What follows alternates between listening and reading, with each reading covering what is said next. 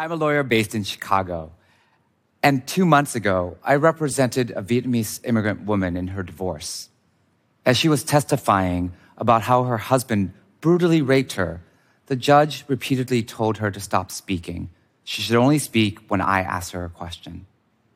Can you imagine having to publicly share one of the most painful, traumatic moments in your life and being told over and over again to basically shut up? It felt so wrong, but also so familiar for me.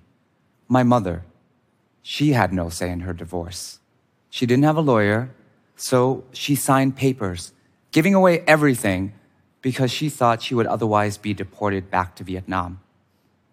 I thought by becoming a lawyer, I could help people like my mother. But then I realized I was actually part of the problem.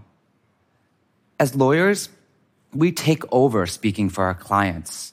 And courtroom procedures, rules of evidence means that we have all the power in what happens in their cases.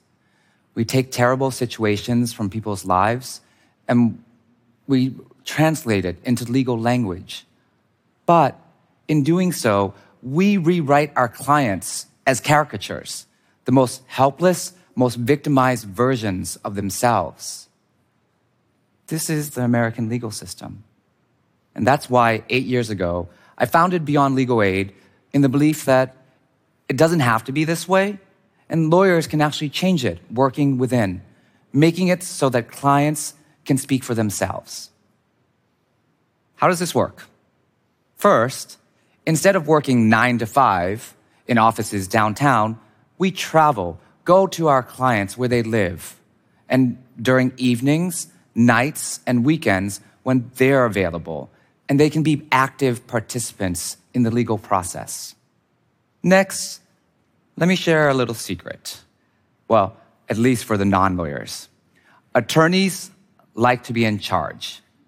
We go to law school, we hang up fancy law degrees, and we wear fancy suits, obviously much fancier than what I'm wearing, because we want to be in control. But it's our clients whose lives are being judged and impacted by what I do. They need to be full partners in charge of their own cases. We can give advice, empower them to navigate the legal system, but ultimately, we need to follow their lead and defer to their decisions.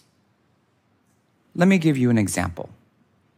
One of our clients, let's call him Atticus he was facing deportation in a case where the law was completely against us. Atticus had been in ICE detention for several months because the immigration judge denied him bond. So he and OCAD, the Organized Communities Against Deportation, the community group we were working with on his case, wanted to try for bond a second time. I and the other lawyers were like, no, no, no, no, no, no, no. You can't do that. The law is bad. The judge has already said no once, and we don't want to piss him off by questioning his decision. But they wanted to proceed, so we deferred to their decision. However, instead of my sharing his situation on his behalf, we convinced the judge to hear a live conversation between Atticus and his US citizen son Let's call him Jem.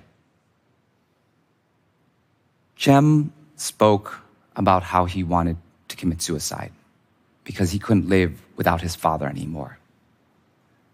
Atticus broke down, sobbing in despair because he felt responsible for what was happening with his son and yet couldn't be there for him.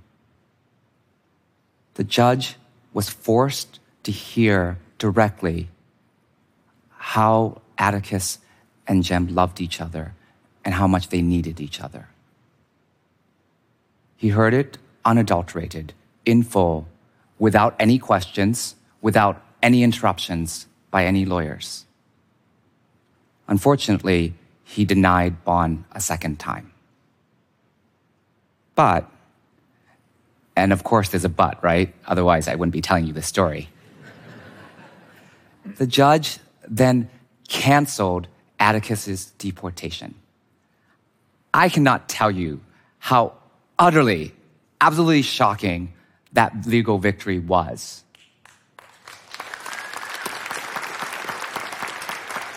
I, I was like, oh my God, I can't believe this happened. And I'm going to say something now, which lawyers don't say very often, but probably should say a lot more often. I was wrong. My client and his community, they knew better. If we had not followed their lead and tried for bond a second time, the judge would have never heard Atticus tell his own story and be so moved by what was going on that he defied the law to allow Atticus to stay in the country with his son. Atticus, being able to tell his own story, created a decision that was impossible, at, least what we thought as attorneys. Atticus sharing and talking his own case created justice where the law was wrong. And that's why the legal system has to change so that people like Atticus can share their own stories, have agency over their own cases. In the meantime, we as lawyers need to make it happen in our work, in our cases, right now. Thank you.